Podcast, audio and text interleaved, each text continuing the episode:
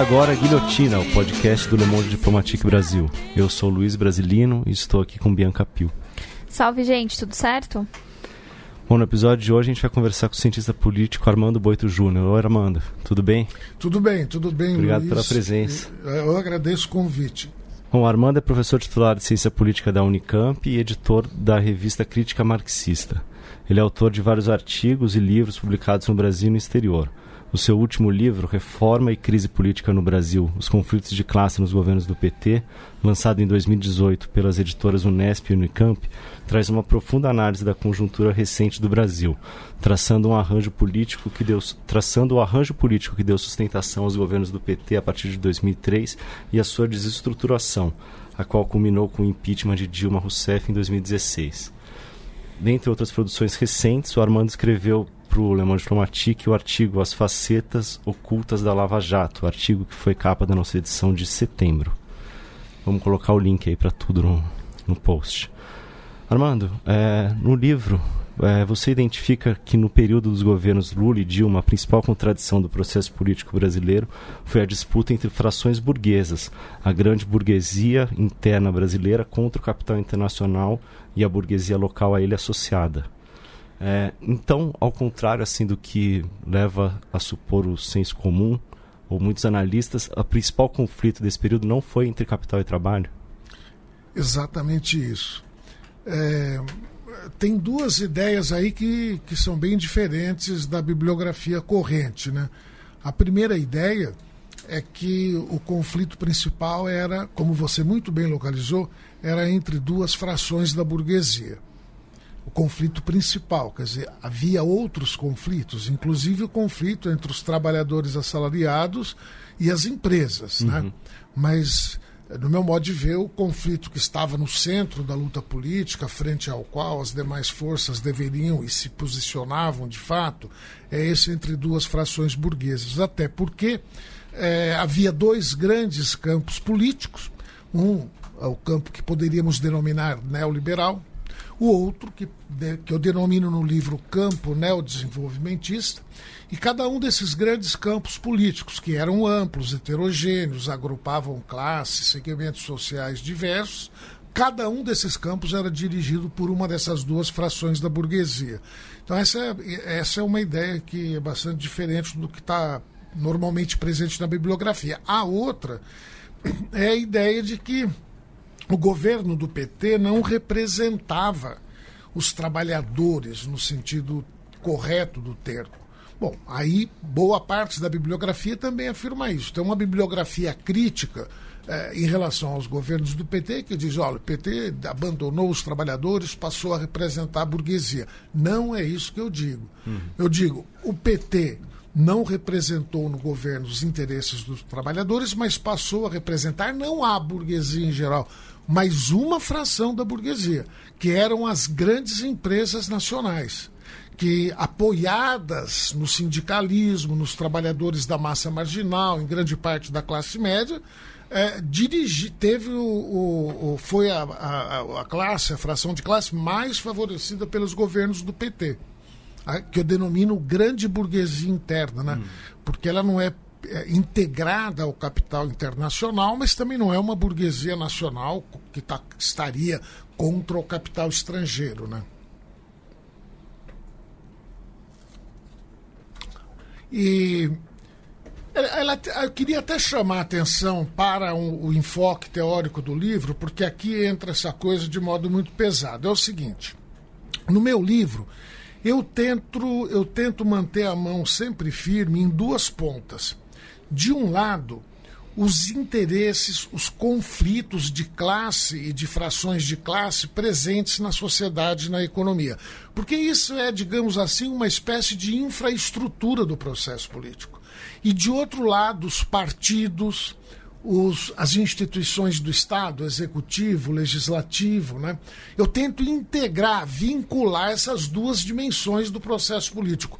Porque normalmente o que você tem é, são análises que nós denominamos na ciência política neo-institucionalistas que consideram apenas as instituições políticas. Ou então você tem análise, digamos assim, excessivamente societais, né, que só consideram as classes, os interesses sociais, econômicos, ignoram as instituições. Eu tento ligar as duas coisas. Então, nesse esforço, e agora voltando à questão, nesse esforço de unir por intermédio da análise, detectar o que é bastante difícil de ser realizado com propriedade, detectar quais são os elos entre essas duas dimensões, uma coisa que eu considero muito importante é, é a análise do PSDB, partido denominado Partido da Social Democracia Brasileira. O PSDB, ao contrário do que sugere grande parte da bibliografia, não é, no meu entender, um representante da classe média o PSDB é justamente o representante do capital internacional e do segmento, da fração da burguesia brasileira perfeitamente integrada a esse capital internacional. Ou pelo menos o PSDB foi o principal representante dessa fração burguesa até 2014, quando da eleição do Aécio. Porque da eleição do Aécio para frente, entraram o Temer, depois a candidatura Bolsonaro, e até essa fração da burguesia abandonou o PSDB porque viu que o Alckmin era eleitoralmente inviável e passou a apostar no, no, no grande aventureiro, que era o Jair Bolsonaro, que não era um candidato inicialmente da burguesia, passou a ser depois, né? Bolsonaro veio do movimento de classe média eh, neofascista, né? Que começou a se colocar em pé na, no, no, golpe do impeachment, né? com as grandes manifestações nas grandes cidades e médias, né? cidades brasileiras. Armando, e os trabalhadores, como é que eles se posicionaram nesse período? Então, uh, os trabalhadores, em primeiro lugar, vamos considerar então movimento, os movimentos eh, populares e da classe operária. Né? A classe operária está organizada em sindicatos, você tem, além disso, movimentos populares que não são propriamente da classe operária, como o MST, que é um movimento ligado a camponeses e desempregados, o MTST, que é ligado a, aos, aos trabalhadores empobrecidos que lutam por moradia, o movimento dos desempregados, o movimento é, dos é, atingidos por barragens. Que, que, que, que segmentos sociais são esses? Eu os denomino, seguindo uma tradição já antiga da sociologia crítica latino-americana, eu os denomino trabalhadores da massa marginal. São aqueles segmentos sociais que nunca logram se integrar de modo sólido na produção especificamente capitalista. São os trabalhadores domésticos, que no Brasil é a maior categoria de trabalhadores, são cerca de 7 milhões, né? mais que 7 milhões. São é, os camponeses de região onde a economia camponesa é decadente, eles não conseguem retirar da terra sequer o seu próprio sustento. São aqueles que vivem de bicos, né? o, o, o, o mascate, o, o sujeito que vende alguma coisa dos eventos esportivos, culturais, mesmo nos semáforos, né? Muitos estudiosos é, criticam essa ideia de trabalhadores da massa marginal porque dizem não, não é marginal porque, ah, por exemplo, no caso dos mascates, dos camelôs, ao venderem mercadorias produzidas pelas empresas capitalistas estão não estão na margem, estão dentro do sistema. É claro que eles estão dentro do sistema. Eles estão integrados realizando a mais-valia obtida na produção capitalista. Mas eles não se integram como trabalhadores assalariados cujo trabalho é explorado e produz mais-valia. O, o, capitalismo brasileiro e latino-americano tem uma capacidade muito menor de integrar e, portanto, explorar a força de trabalho do que o capitalismo dos países centrais. Então, aqui nós sempre, sempre tivemos essa massa de tra trabalhadores da massa marginal. Com o modelo capitalista neoliberal, cresceu essa massa. E cresceram, portanto, esses movimentos populares ligados a essa, massa como esses movimentos que eu acabei de citar. Né? Então, é, esse é um, um, um, um, todo um campo do movimento popular. Outra coisa é o movimento sindical. Dentro do sindicalismo, você tem o sindicalismo de classe média, até de alta classe média, sindicalismo dos trabalhadores no judiciário, sindicalismo dos auditores fiscais, sindicalismo dos professores universitários, é um sindicalismo de alta classe média. Né? Mas você tem também sindicalismo de baixa classe média, correios, comércio, etc. E tem o sindicalismo propriamente operário, trabalho manual, assalariado, na produção, no, no, nos serviços. Né? É, esses segmentos operário e populares, eles é, no Brasil se encontravam e ainda se encontram numa luta fundamentalmente reivindicativa. Essa luta fundamentalmente reivindicativa por moradia, por terra, por salário, ela tem repercussões importantes no processo político. Você não entende a crise política sem considerar esse ator social. Porém, esses movimentos, por estarem ainda fundamentalmente no plano reivindicativo, ou seja, não terem um projeto de poder que galvanize as grandes massas, eles acabam, acabaram se perfilando num ou no outro dos dois campos em disputa, o neoliberal e o neodesenvolvimentista que eram dois campos burgueses de duas frações burguesas distintas. Foi isso que aconteceu. Então, o sindicalismo mais popular, não o sindicalismo de alta classe média, o sindicalismo de de operários de, de baixa classe média, mais os movimentos populares, eles se, se integraram ao campo neodesenvolvimentista, apoiavam os governos do PT. Enquanto que a alta classe média, a classe ou, e mesmo outras partes da classe média se integraram no campo neoliberal e apoiavam a política do capital internacional, da burguesia, da fração burguesa associada a esse capital. Então foi assim que se deu as coisas, né? Agora, em inúmeros momentos, um ou outro desses setores de um ou outro campo assumiram uma posição mais destacada. No impeachment, no golpe do impeachment da Dilma, a, a alta classe média, que integra na condição de força dirigida, não de força dirigente, o campo neoliberal, adquiriu uma importância muito grande com as manifestações de rua, porque elas foram organizadas pela classe média, por suas associações e não pelo capital internacional, pela burguesia associada, ainda que ambos tivessem apoiado, inclusive financeiramente, aquelas mobilizações. Estão entendendo? Mas é, quando a cúpula tucana do PSDB foi à Avenida Paulista tentar discursar para para uma daquelas manifestações, eles foram enxotados da manifestação, tiveram que sair. Então aí não havia uma identificação de entre representante e representado, entende? Hum. Armando, mas ao mesmo tempo você fala no livro que também é, que durante os governos do Lula e da Dilma, a hegemonia desse capital financeiro, ela não chegou a ser ameaçada, né? Não. O que eu digo, o meu livro, ele é o resultado de muitos anos de pesquisa e é toda uma trajetória que começou em 2010 e se estendeu até 2017, são sete anos. Ele foi, ele é inclusive o resultado de um projeto temático de pesquisa financiado pela FAPESP, a Fundação de Apoio à Pesquisa do Estado de São Paulo, que, que eu coordenava, que era sediado na Unicamp, do qual participavam colegas da USP e da Unesp. Então, é uma coisa que se desenvolveu durante anos. E o livro é uma série de artigos que eu escrevi ao longo desse período. Então tem duas coisas, tem artigos, tem pontos em que eu retifiquei, mudei minha análise, pontos secundários, porque o esquema geral permanece do primeiro ao último artigo. Mas tem pontos secundários onde, de fato, eu promovi retificações, mas tem o fato também de que o, o, período analisado tem diferenciações. Então, o período no qual eu falo, olha, o, é, é, o artigo sobre o governo Lula, né?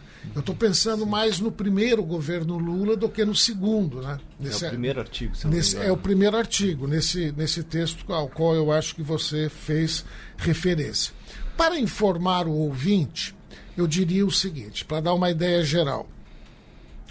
É, na minha análise, o período de políticas neoliberais, como foi a década de 90 com o FHC, e agora, de 2016 em diante, com Temer e Bolsonaro, você tem um segmento, uma fração burguesa hegemônica, que é o capital internacional e a burguesia associada. A, a, a, o que, que, quer dizer uma que tem uma fração burguesa hegemônica? Quer dizer que a política econômica, a política social e a política externa prioriza os interesses dessa fração. Prioriza. Porque o Estado não pode atender o interesse apenas de um segmento da, da classe burguesa tem que atender a burguesia como um todo e tem que fazer concessões ao movimento operário popular de acordo com a capacidade de pressão que esse movimento tiver. Mas ele prioriza. Na década, então, o que, que significa hegemonia? Priorizar. Na década de 90, são priorizados os interesses do capital internacional e da burguesia associada, tal qual nos governos Temer e Bolsonaro. O que, que isso quer dizer? Quer dizer, abertura do mercado brasileiro para os produtos e serviços é, internacionais, é, privatizações nas quais o capital internacional faz a festa, como está fazendo no pré-sal, como fez nos aeroportos, como fez na Embraer, a Boeing comprando a Embraer, etc. Então, desregulamentação financeira, abertura comercial, privatização, tudo isso prioriza os interesses do capital prioriza, não quer dizer que atende apenas os interesses deles. Né? Aí quando você tem, se você examina os governos do PT, é um hiato dentro desse período. Por que, que é um hiato? Um, um, um interregno? É?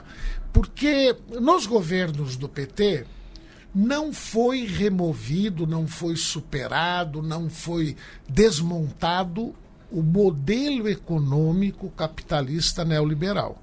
Eles não acabaram com a abertura comercial, não, retro, não fizeram retroagir as privatizações, não fizeram retroagir a desregulamentação financeira, isso eles não fizeram. Mas eles implantaram uma política econômica e social que destoa da política econômica neoliberal. Então, estou fazendo uma distinção entre modelo econômico, que é algo mais básico, e política econômica, que é algo, digamos assim, mais superficial. Né? Então, dentro do modelo econômico capitalista neoliberal, os governos do PT procuraram medidas de política econômica e social, e inclusive de política externa, a política sul-sul, né, que se afastava dos, dos, interesses estritos dos Estados Unidos, eles procuraram, com essas medidas de política econômica, é, digamos assim, moderar, moderar os efeitos negativos desse modelo capitalista neoliberal sobre a economia nacional e sobre as classes trabalhadoras e as classes populares. Né? Eles trabalhavam no limite desse modelo, na fronteira desse modelo, com a política econômica, social e externa deles. Né? E dentro do período do governo do PT você tem variações. Então aí eu volto àquilo que estava falando. Você pegar o primeiro governo Lula e o segundo governo Lula, a diferença é significativa. O, o primeiro governo Lula é aquela fase em que muita gente imaginava que o governo Lula estava apenas e tão somente dando continuidade ao governo do FHC imaginavam isso, no meu modo de ver, equivocadamente. Mas por que, que tanta gente entendia assim? Porque a diferença ainda era pequena. É no segundo governo Lula, depois que sai o Palocci em 2000 e 2005, né? Sai o Palocci entre o Guido, a gente pode dizer que o segundo governo Lula não começa em 2006, né? 2006 é quando começa de acordo com o calendário eleitoral. O segundo governo Lula a gente pode dizer que começa em 2005 com a substituição do Palocci pelo Guido Mantega, em que o Guido Mantega começa a tatear aquilo que ele vai chamar depois de nova matriz econômica. Então aí no, nesse segundo governo você tem o PAC, que é o Programa de Aceleração do Crescimento, que é um, um, uma concepção de, de, de, política econômica muito diferente da neoliberal, porque a neoliberal é Estado mínimo, livre jogo das forças do mercado e Estado mínimo.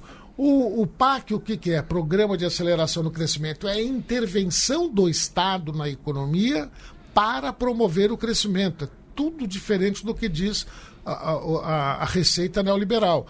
No segundo governo Lula é o governo do Minha Casa Minha Vida. De novo, intervenção do Estado para estimular a economia e, no caso, para distribuir renda também, né? É, então, já do segundo governo Lula para o primeiro governo Lula, nós temos uma diferença significativa. É, eu acho, viu, no geral, que o conflito que é verdadeiro e muito importante entre capital financeiro e capital produtivo, ou entre rentistas e industriais, esse conflito que é verdadeiro e importante, ele tem a sua importância sobreestimada na bibliografia. Para mim, o mais importante na política brasileira dos últimos 30 anos é o conflito entre o capital interno e o capital internacional. O que, que foi o, o, o golpe do impeachment e o governo Bolsonaro? Eles são produtos dos interesses do capital financeiro ou fundamentalmente do capital internacional? para mim, é fundamentalmente do capital internacional. Você, você tem que fazer uma hierarquia. Você perguntar para mim, mas quais interesses são priorizados, privilegiados na política do governo é, Temer e agora principalmente Bolsonaro? Eu falo, em primeiro lugar, o interesse do capital internacional e da burguesia associada. Mas, em segundo lugar, do capital financeiro, é verdade. Só em terceiro do capital produtivo. Mas você tem essa, essa primeira diferença que normalmente é obtida na bibliografia. Por quê? Porque nós tivemos, ao longo da história da esquerda no Brasil, uma grande expectativa da parte, principalmente do Partido Comunista Brasileiro, de que existisse uma burguesia nacional antiimperialista que poderia se aliar com os trabalhadores da cidade do campo para promover uma revolução antiimperialista, antifeudal, democrática, nacional. Bom, essa tese se revelou historicamente equivocada. Tem uma bibliografia diversificada criticando essa tese. Caio Prado Júnior, Florestan Fernandes, Fernando Henrique Cardoso e Enzo Faleto, criticando essa tese do PCB, não é? Mas aí o que aconteceu é que começaram a jogar fora o bebê com a água do banho. Então, porque não existe burguesia nacional, então acabou todo o conflito entre capital nacional e capital internacional? Não. É Conclui, isso que eu não entendi. Isso que eu não concluem entendi. que acabou, mas eu estou dizendo que é. não acabou. Por que, que não acabou? Porque se você pegar. Então, para dar um exemplo, se você pegar uma, uma, um acontecimento recente da maior importância, a Operação Lava Jato na Operação Lava Jato, o conflito entre os interesses do capital internacional e do capital nacional está mais do que presente. As empresas multinacionais foram poupadas pela justiça. E todas as empresas que foram é, process... investigadas, processadas e condenadas eram construtoras nacionais. Quem vai construir a linha 6 do metrô aqui em São Paulo, agora a linha laranja, vocês sabem? É uma, é uma construtora espanhola. Por que, que essa linha 6 parou? Eu, eu não digo que eu esteja especialmente revoltado porque a linha 6 passaria por, pelo bairro que eu moro. É eu estou vendo todo dia as placas lá, né? Por que, que parou aquela linha 6? Porque as duas empresas, que era a Odebrecht, não me lembro qual outra agora, elas não podiam mais construir devido às consequências da Lava Jato. O que a Lava Jato fez não foi punir os executivos que praticaram corrupção. Esses daí estão residindo nos seus palácios, ah, usufruindo dos seus iates, etc. Eles puniram as empresas. Que lógica é essa? É a lógica dos interesses do capital internacional. E, e não só, veja bem, ó, como você mede isso? Bom, em primeiro lugar, eu olho o que aconteceu e falo, bom, o que aconteceu favoreceu o capital internacional. É a empresa espanhola que vem aí agora construir o metrô numa área que tinha engenharia nacional, que construiu o Brasil e construiu tudo que tem de obras públicas no Brasil. Agora não tem empresa nacional para construir uma linha de metrô, né? Então é, vem a, a, empresa espanhola, mas como que, que você constata? Então você fala, bom, qual foi o resultado da Lava Jato? As empresas nacionais não estão fora do mercado e vem empresa internacional. Então, do, do, ponto de vista objetivo, você vê que favoreceu quem foi favorecido, quem foi prejudicado.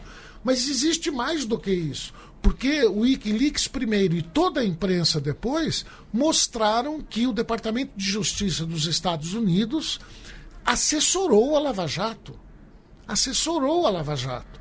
Formou o pessoal, os recursos humanos da Lava Jato manteve com eles ao longo, com esses mesmos recursos humanos, juiz mais procuradores, íntima relação ao longo de toda a Lava Jato. Eles viajavam é, constantemente para os Estados Unidos, frequentavam isso que hoje em dia, aqui no Brasil, pelo menos chegou recentemente, denominam deep state, né? o, o estado profundo e também oculto, né? necessário lembrar. É, então você vê que, não só no plano dos resultados objetivos, mas também no plano do, do processo que, que, que de, de a, a, da dinâmica da Lava Jato, você vê a participação de instituições é, estrangeiras de, de outros estados nacionais, de modo a, a, a a induzir esse resultado, né? de modo a induzir esse resultado. Então, se você estou falando isso tudo porque você tinha perguntado, mas como que se pode ver esse conflito? Né? Tinha falado do PSDB como representante do capital internacional. Bom, no ano de 2010, quando concorreram a, a ex-presidenta Dilma Rousseff e o candidato José Serra, do PSDB, depois da eleição, o Wikileaks revelou que o José Serra tinha trocado mensagens, e essas mensagens é, foi o que o Wikileaks publicou, com a Chevron, pelo qual ele se comprometia a apresentar um projeto no Senado mudando o regime de exploração do petróleo, coisa que ele fez e que foi aprovada. Então vejam, a Chevron reconhece no José Serra, que é um líder do PSDB, seu representante. Não é, eu não estou fazendo uma especulação ou uma imputação, falando oh, o Serra tem uma cabeça entreguista. Ele tem, mas tem fatos que evidenciam isso. No ano de 2010 teve a reunião do, da, da grande burguesia lá em Davos e teve ah, perdão, não foi Davos, foi uma grande instituição financeira internacional que reúne, segundo se informa na imprensa, eu não tenho certeza, 500 grandes associações e bancos eh, internacionais. Bom, nessa reunião fizeram uma exposição, o, um, um, economista fez uma exposição sobre as eleições no Brasil, colocando o programa da, da Dilma e o programa do Cerro lado a lado, projetando pelo PowerPoint. E a conclusão dele era enfática. Para nós, associações financeiras internacionais, interessa a vitória do candidato José Serra. Então, são essas. Agora, isso não é uma coisa que apareça em praça pública. Você nunca vai ver um, um alguém, um dirigente do PSDB, ou para falar em termos mais atuais, um membro do governo Bolsonaro fazendo discurso em praça pública para banqueiros internacionais, empresas internacionais. É, esse segmento da burguesia age muito mais na sombra, às escondidas, porque eles não gozam de grande simpatia. É difícil você chegar e dizer vamos fazer tal política porque interessa ao capital internacional. Daí uhum. não, não dá para falar em certas coisas, não se fala na frente das, das crianças, é. né? É, o Bolsonaro acho que é o que chega mais perto, né? Nesses sincericídios aí. é sincericídio, é isso.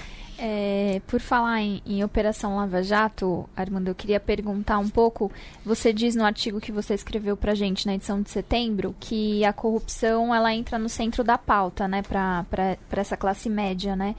E que isso é algo muito é um, um, um característico desse movimento de classe queria que você explicasse por que, que você considera isso como uma característica da, da classe média e se isso também vem junto com a tão defendida meritocracia. Ah, oh, Bianca, ah, o negócio é o seguinte: em primeiro lugar, valorizar a análise da classe média, porque é, na história política brasileira a classe média tem grande importância. Para não ir muito longe, o abolicionismo foi um movimento o abolicionismo urbano foi um movimento fundamentalmente da classe média, que foi o movimento que acabou com a escravidão no Brasil, articulado com a luta da massa escrava nas fazendas, né? Então, já aí a classe média teve um papel importante na proclamação da República, idem. Depois, na Revolução de 30, o movimento tenentista, que teve um papel decisivo na Revolução de 30, se apoiava na classe média urbana. Né? Depois, em 64, no golpe de 64, o setor mais abastado, mais tradicional da classe média teve um papel importante para legitimar o golpe militar e a ditadura militar que lhe seguiu, né? E agora, de novo, nós presenciamos isso. Um papel muito importante da classe média. O Antônio Gramsci, um marxista italiano, que aliás os neofascistas no Brasil colocaram em voga, né? Porque eles entendem que há um movimento, uma revolução gramscista, como eles, eles dizem, né?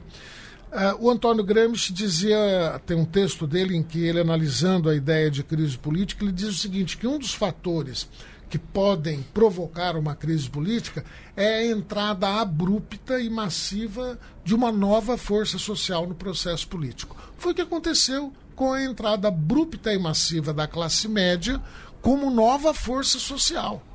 Porque até então aquela classe média estava acomodadinha dentro do PSDB e a cada quatro anos ia lá e votava no PSDB.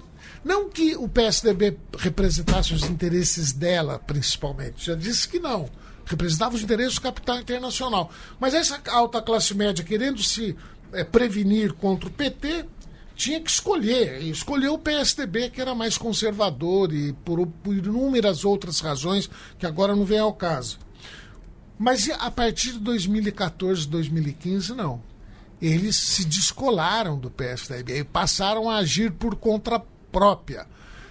Aqui eu estou discordando frontalmente daquelas análises que denominam a. que dizem que a classe média que desfilou na Paulista, no Farol da Barra, em Copacabana, etc., era um bando de idiotas, fantoches. Eu não concordo com nada disso.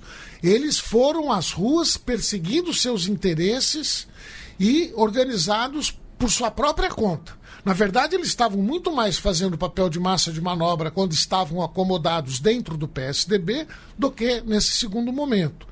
Então, é, essa, eles foram para essa luta reacionária né, e foram a despeito do PSDB, porque o PSDB não foi junto. Não é? o, o, o, o, o Alckmin era contra o impeachment. O Aécio Neves também, por outros motivos, mas também ele, ele relutou em aceitar o impeachment. O, o, quem a, a, defendeu o impeachment na cúpula do PSD, o Fernando Henrique também relutou. Quem desse, o Fernando Henrique falou, né? O impeachment é como bomba atômica, você só ameaça, mas não usa. O, o, quem defendeu o impeachment desde o início foi o José Serra.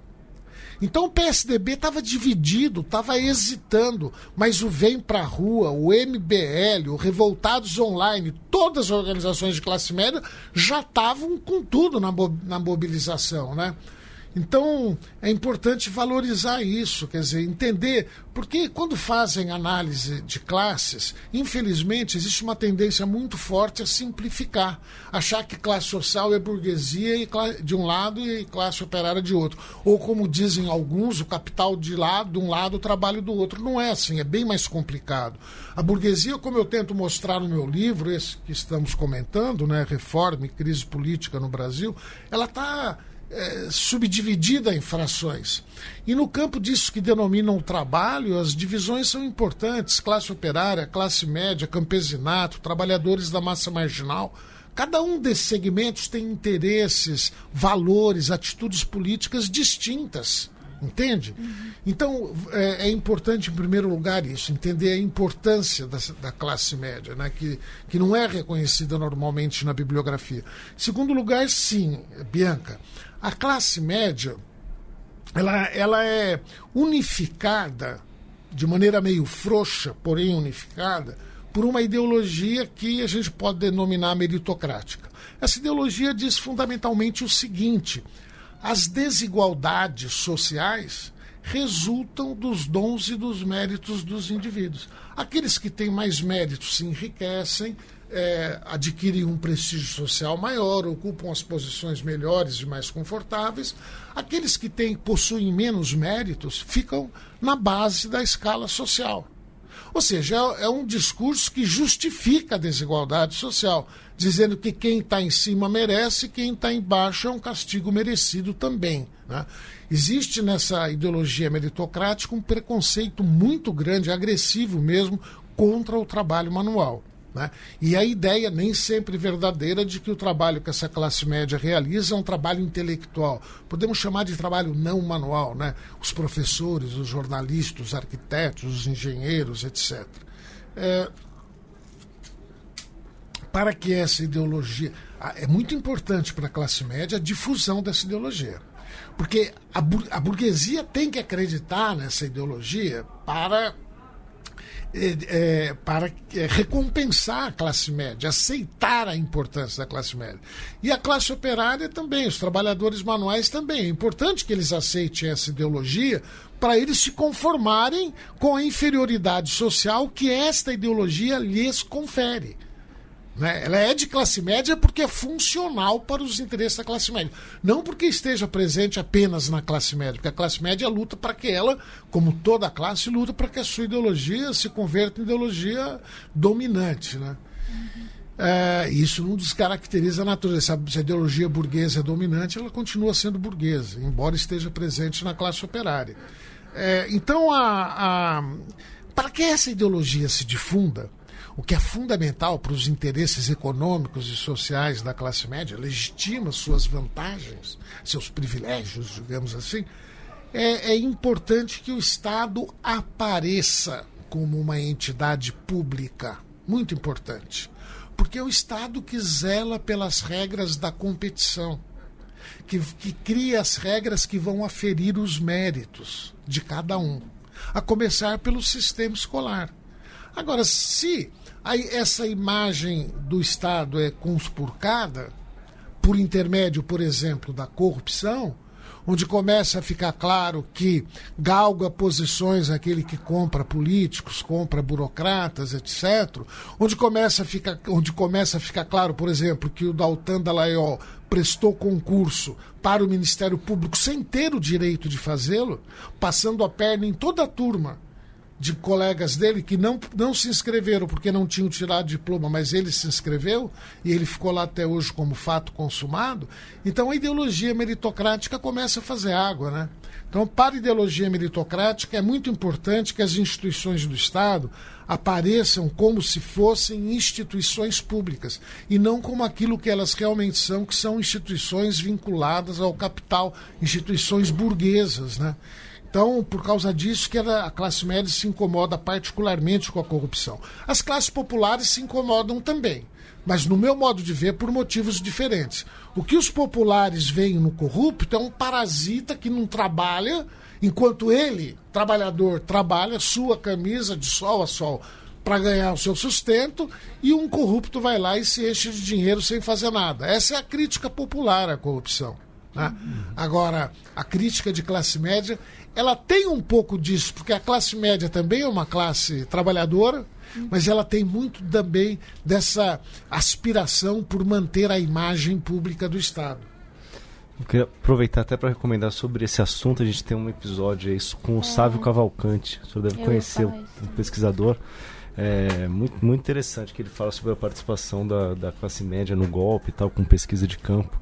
E cita o... a biografia do Dallagnol, que também defende a meritocracia. É, eu conheço o Sávio, eu não tinha entendido o que você tinha falado. O Sávio trabalha conosco lá na Unicamp, é. faz parte até do nosso grupo de pesquisa. Ah, é, Armando, eu queria voltar um pouco, porque agora a gente falou da participação da classe média no impeachment, mas no teu livro também, e acho que é claro, as classes dominantes, essa burguesia que a gente falou no início, também participou do impeachment e eu queria saber como é que é, como é, que é a tua visão disso, quando é que ela, quando é que esse, né, esse arranjo que durou no início do governo, no início não, no, durante o governo Lula até o início do governo da Dilma, quando é que ele começou a, a se desestruturar? É.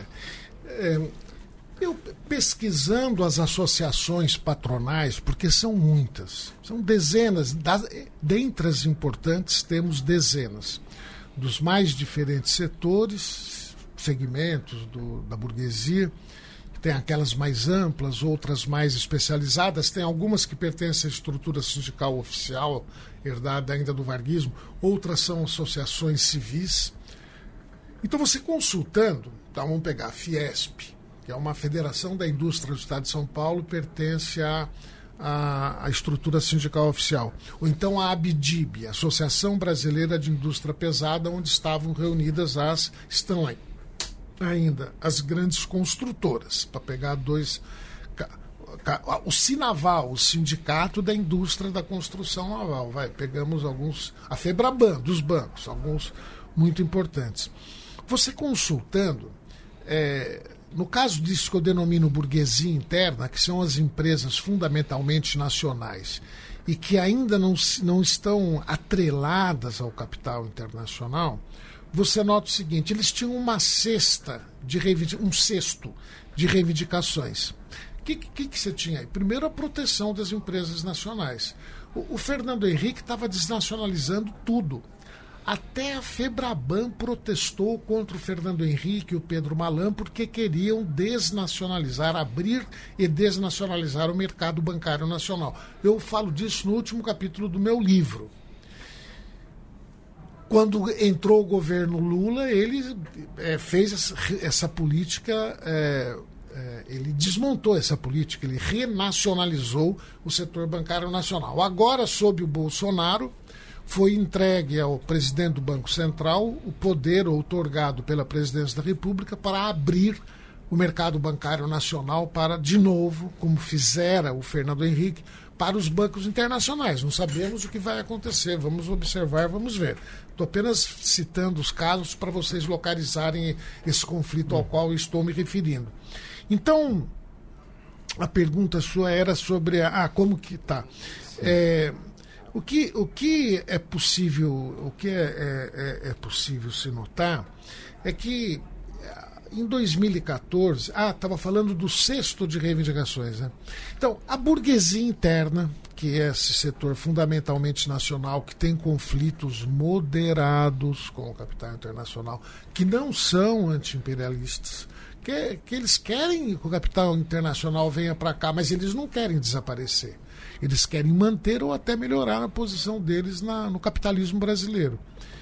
É, esse setor ele tinha um cesto de reivindicações que era proteção, então estava começando a falar disso, proteção ao mercado, é, do, do, mercado brasileiro, é, principalmente do mercado que diz respeito ao segmento deles, o banco deles, as construtoras delas, a, a, a, constru, a construção naval dela, né? e tinha tinha medidas é, legais para proteger o mercado de cada um desses segmentos. Eles querem isso em primeiro lugar. No caso do setor produtivo, eles querem também um financiamento pesado e subsidiado do Estado. Isso daí são reivindicações específicas do agronegócio e também do grande capital industrial junto ao BNDES, nesse caso.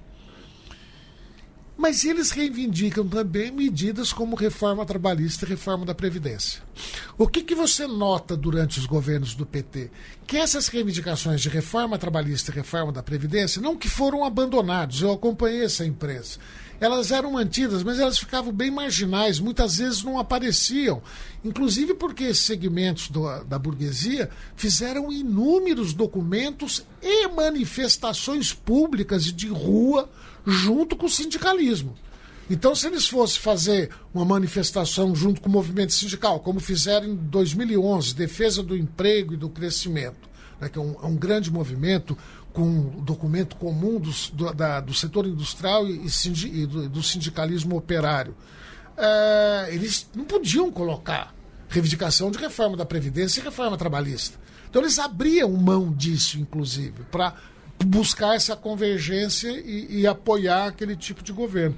Então, você tinha assim, uma, um claro privilegiamento da parte da burguesia interna do conflito dela com o capital internacional, em detrimento do conflito que continuava existindo com, o, com os trabalhadores assalariados.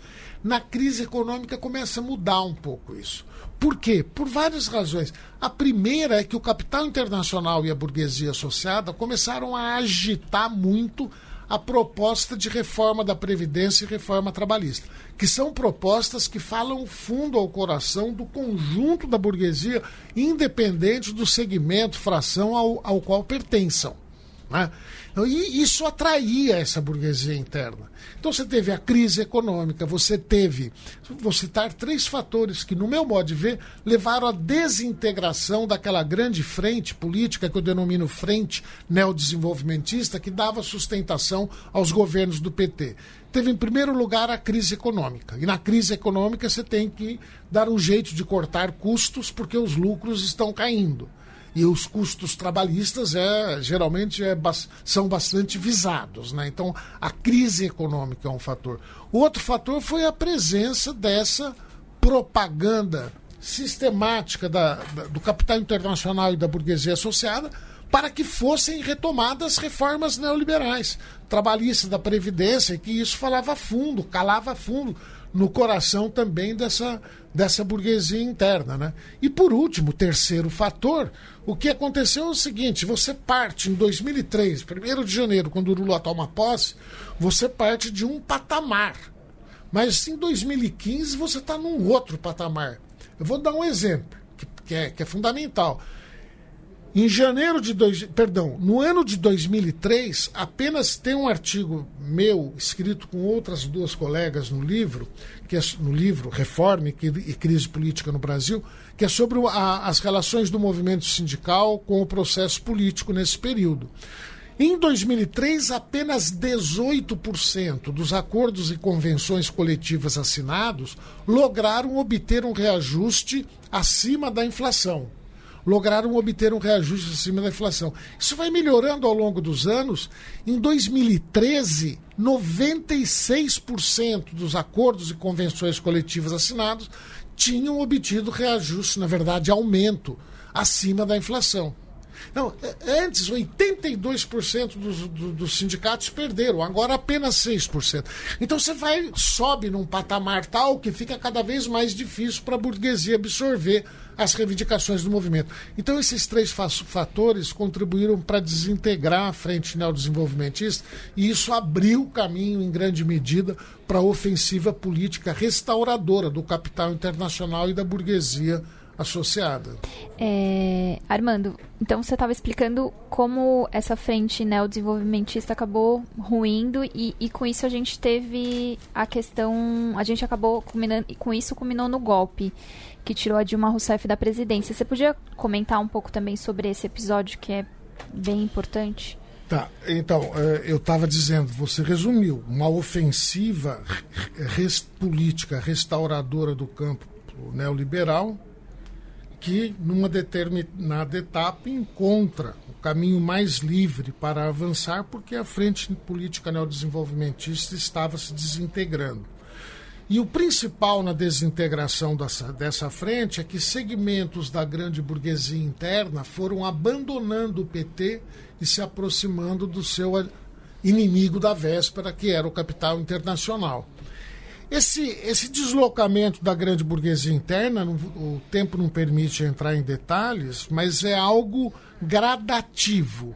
Só vou dar um exemplo até janeiro de 2016, fevereiro de 2016, dois meses antes do impeachment, o Itaú e o Bradesco ainda apoiavam publicamente o mandato da Dilma Rousseff e diziam que não havia motivo para impeachment. Então não foi assim, a burguesia interna em bloco saiu. Não. É um processo gradativo e bastante complicado, mas foi ocorrendo esse deslocamento. Vejam, nós estamos aqui, a Fiesp né, foi o caso mais evidente. A Fiesp, na crise do mensalão em 2005, o mesmo Pedro Scaff saiu em público defendendo o mandato do Lula. Paulo Scaff. O Paulo Scaff, eu falei Pedro, né? É, é uma confusão de apóstolos. Ah, o, o, mesmo Paulo Scaff saiu em público em 2005 defendendo o mandato de Lula. Dez anos depois ele estava na oposição a Dilma. Então ele mudou de posição. Isso é um caso claro de, disso que eu chamei de deslocamento. Agora vejam, nós estamos falando das classes das forças sociais, dos interesses, daquilo que é a base do processo político. Mas se você vai para o nível do processo político, você vê que a coisa ainda é, é, entram outras determinações que também favoreceram os golpistas. Né?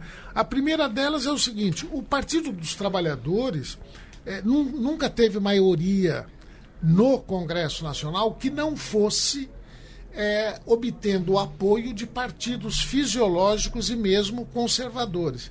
Então você tinha um, um governo progressista que no legislativo se apoiava numa base conservadora. É, não é difícil de perceber que esse apoio é um apoio condicional, é um apoio frágil e que, na primeira dificuldade, pode desaparecer, que foi o que aconteceu. Em segundo lugar, é um pouco parte dessa história, mas transcende essa história, são as igrejas pentecostais. As, as igrejas pentecostais estavam com o governo dos partidos dos trabalhadores. É apenas no mandato da Dilma que elas começam a se afastar, porque entendem que a Dilma estava abrindo muito espaço para as reivindicações dos movimentos feminista e LGBT. Né? E eles, com aquela defesa da família tradicional, da patriarcal, eles que todos conhecem, eles, eles começaram a se, a se afastar do governo Dilma, que representava o, o, o, governo do PT. Né? Então, isso contou muito para o golpe. Não, não dá para entrar em detalhe aqui. Queria chamar atenção apenas sobre um ponto: que a resistência ao golpe foi muito frágil. Tá? Muito frágil. Que mostra que não foi só a grande burguesia que estava se deslocando da frente neodesenvolvimentista. Parte do movimento sindical também estava, e devido a, a, a, ex-presidente Dilma Rousseff ter nomeado Joaquim Levy para fazer aquele arroxo, aquele ajuste violento no primeiro ano do segundo mandato dela. Aquilo afastou muito o movimento sindical. Armando, a gente está terminando e eu queria te fazer uma pergunta que acho que é fundamental é, para o próximo período. Tem muita gente que entende que o momento que a gente vive atualmente, né, com o governo Bolsonaro, ele se deve muito, ele se deve muito ao governo que o PT fez e essa frente de, que conciliou diversas classes. É, você compartilha dessa opinião? Você acha que poderia ter sido diferente? Olha, eu não, eu não diria que se deve. Essa é uma ideia geral que teria que ser melhor qualificada. De fato, o governo do PT tentou conciliar a grande burguesia interna com as classes trabalhadoras. Só que o outro lado da moeda dessa conciliação era o conflito, a luta com o capital internacional e a burguesia associada. Então não é uma conciliação em geral é um tipo de conciliação para tocar adiante uma luta. Porque se fosse só conciliação, se tornaria absolutamente inexplicável a polarização, o acerramento que resultou no golpe do impeachment. Tá certo? Então, o que eu acho que, que aconteceu. É... Eu, eu dou muita importância para o fato de a resistência ao golpe do impeachment ter sido muito frágil. Eu falei da da, da, guinada que a Dilma deu em relação ao seu próprio discurso de campanha, que era neodesenvolvimentista, e ela veio com uma política de inspiração neoliberal, mas também um outro elemento que deveria ser citado é a relação populista do Lula com os trabalhadores da massa marginal. O que, que é relação populista? Não estou pensando naquilo que aparece no editorial da Folha ou do Estadão. Para eles, populismo é um demagogo enganando a massa ignorante. Não é disso que eu estou falando. Populismo é uma política que atende efetivamente interesses dessa massa, mas o faz sem organizá-la. Né? sem educá-la politicamente, sem organizá-la. E a hora que o, o, dirigente populista é atingido pela reação, como foi o Vargas no Brasil em 54, como foi o Goulart no Brasil em 64, e como foi os, foram os governos do PT em 2016, essa massa não se mobiliza para defender o governo. Primeiro, porque não está organizada, não tem educação política e eles tendem a ver essas lideranças como super-homens, superpoderes, dotado de um poder mágico que não cabe a ela, massa, defendê-los. Eles que têm que protegê-las, entende?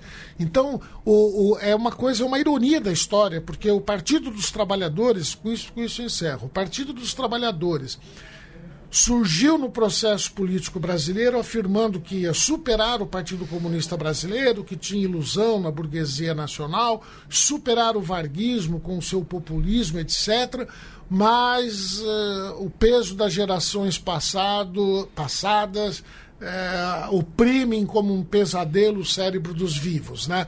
O, PC, o Partido dos Trabalhadores acabou fazendo aliança, foi mesmo com a burguesia interna, ela não era propriamente uma burguesia nacional, e esse mesmo Partido dos Trabalhadores abandonou a, abandonou a organização em núcleos, abandonou a organização de base, se transformou num partido de quadros parlamentares e a sua principal liderança foi absorvida pelo populismo, passou a praticar o populismo, que permitiu muitas vitórias eleitorais, mas no momento em que a grande burguesia, a alta classe média, o capital internacional resolveram romper com a democracia, romper com o jogo democrático e dar um golpe de Estado, essa massa não estava preparada para defender o mandato dos governos do PT.